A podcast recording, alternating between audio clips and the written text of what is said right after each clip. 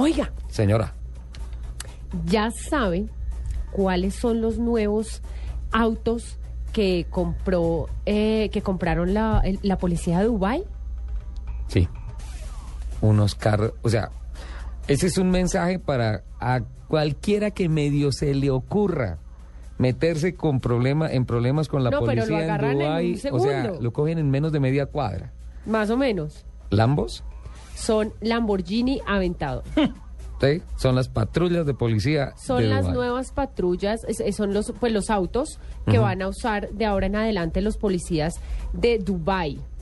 Cada auto Bueno, tiene pues que ya un- tienen platica en que mire, cada Tienen auto, todo. carros. cada auto tiene un valor aproximado de 550 mil dólares. Medio O sea, millón un- de dólares. Y comprarán toda una Mil y, flota. pico, mil y pico millones de pesos, casi Mm, mil no doscientos al- millones, mil cien millones de Mm, por- pesos. no alcanza los mil millones de pesos hoy en día como está el cambio. Por ahí mil millones de pesos. ¿Y usted dónde está cambiando? Oficial, señor, en el Banco de la República.